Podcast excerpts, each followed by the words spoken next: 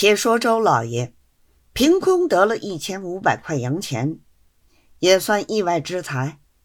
拿了，他便一直前往浙江。到省之后，照例禀见。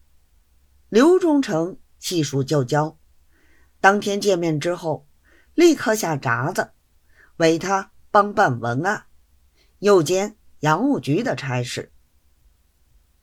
周老爷次日上去歇尾下来，又禀见司道，便拜同银，一连忙了好多日，方才忙完。大家晓得他与忠诚有旧，莫不另眼相看。横石院上有一个办文案的，姓戴，名大礼，是个医榜出身，候补知州。他在刘忠诚手里当差，却也非止一日，一向是言听计从。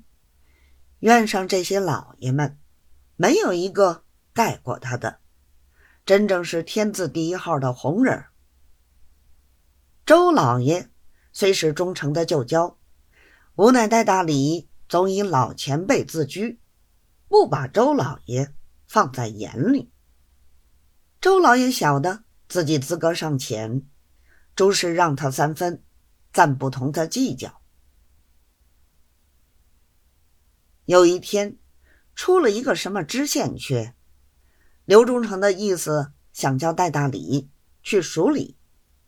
欧同翻次说起，说戴某人跟着兄弟辛苦了这许多时候，这个缺就调剂了他吧。翻台诺诺称是，只不过府藩二县商量的话，究竟尚未奉有明文。当时却有个站在跟前的巡捕老爷，他都听在耳朵里。等到会完了课，他便赶到文安处戴大礼那里送信儿报喜，说：“今天忠诚当面同翻台说过。”大约今晚牌就可以挂出来。